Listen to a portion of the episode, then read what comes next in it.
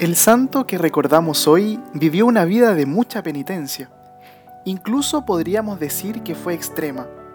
San Pedro de Alcántara nació en España en el año 1499. Ingresó a la orden de los franciscanos ya que le llamaba la atención la vida de pobreza y la gran dedicación a la vida espiritual. Pidió entrar al convento donde vivieran los más observantes y estrictos. Así es como comenzó una vida de extrema penitencia. Se mortificaba en el comer, tanto que perdió el sentido del gusto. Cuando le daba sueño mientras meditaba, apoyaba su cabeza en un clavo sobre la pared y se ponía de rodillas. Pasaba noches enteras sin dormir, meditando y rezando. Por eso es el patrono de los guardias nocturnos. Pidamos la intercesión de San Pedro de Alcántara, para que podamos tener momentos de oración durante nuestro día.